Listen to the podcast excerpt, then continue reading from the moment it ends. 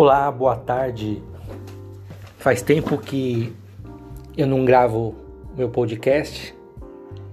Muitos já sabem, eu e minha família toda estávamos acometidos da Covid-19. E isso requereu uma atenção aqui em casa. E graças a Deus todos estamos recuperados. E é sobre isso que eu quero falar um pouco com você. É, embora o tema aqui a gente fala sobre opiniões e políticas, queria falar um pouco sobre a Covid. Infelizmente, sem vacina, a maioria das pessoas vão pegar. As pessoas ficaram bravas porque o presidente Bolsonaro disse 70 a 80% das pessoas vão pegar. E infelizmente, muitos infelizmente mesmo, as pessoas vão pegar. Aqui em casa nós estávamos todos de quarentena, home office, antes do governo do estado de São Paulo decretar quarentena.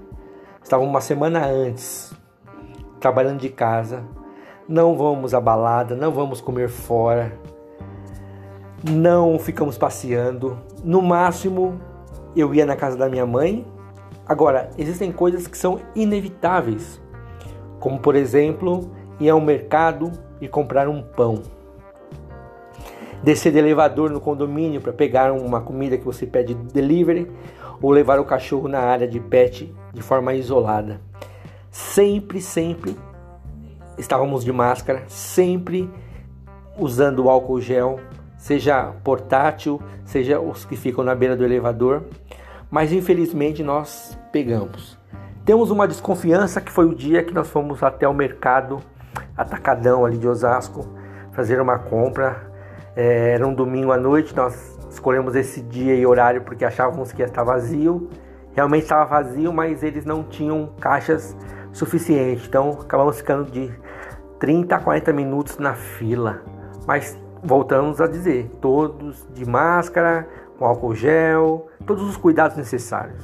Mas infelizmente o vírus fica em suspensão no ar, é, e fica na superfície das coisas e infelizmente pegamos.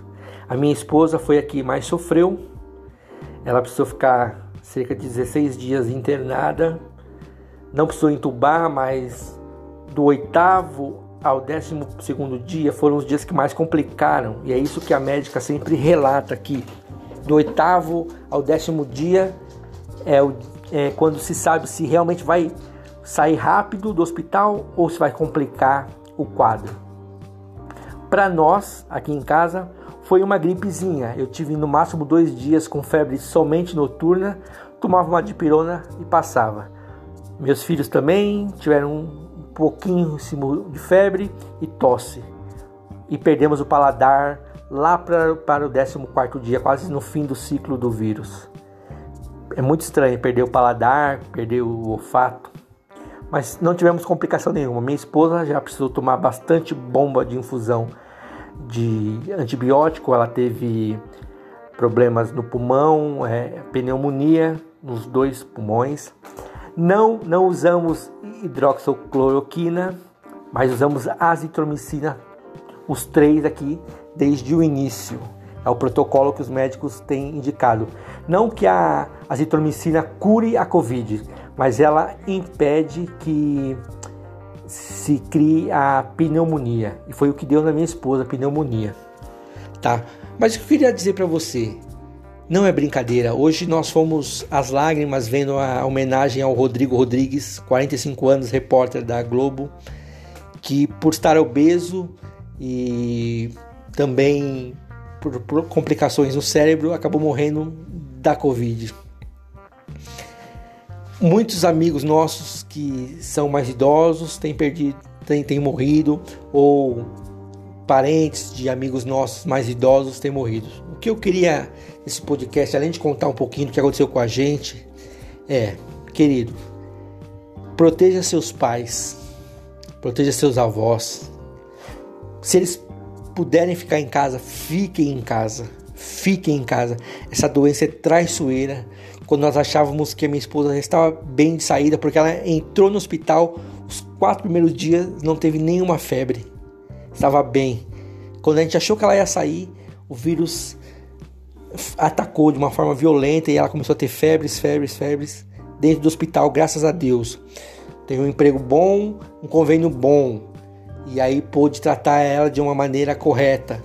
Agora, quantos não tem isso? Quantos dependem da, re da rede pública? Ou quantos nem vão, não conseguem chegar na rede pública? Então, para pessoas que têm comorbidades, que têm um pezinho a mais, para os mais velhos, proteja. Quem não precisar sair de casa, não saia. E você, filho, neto, amigo, parente que precisa sair para trabalhar,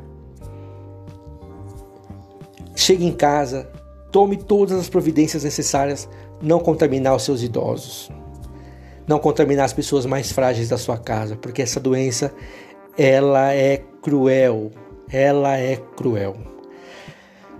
O que eu ia falar para você também, se você não tem necessidade de passear, de ir em shopping, de jantar fora, de comer fora, eu sei que todo mundo está querendo, tem, não saia por amor e cuidado dos seus parentes, porque está sendo fatal para os mais velhos. Não brinquem com isso, tá?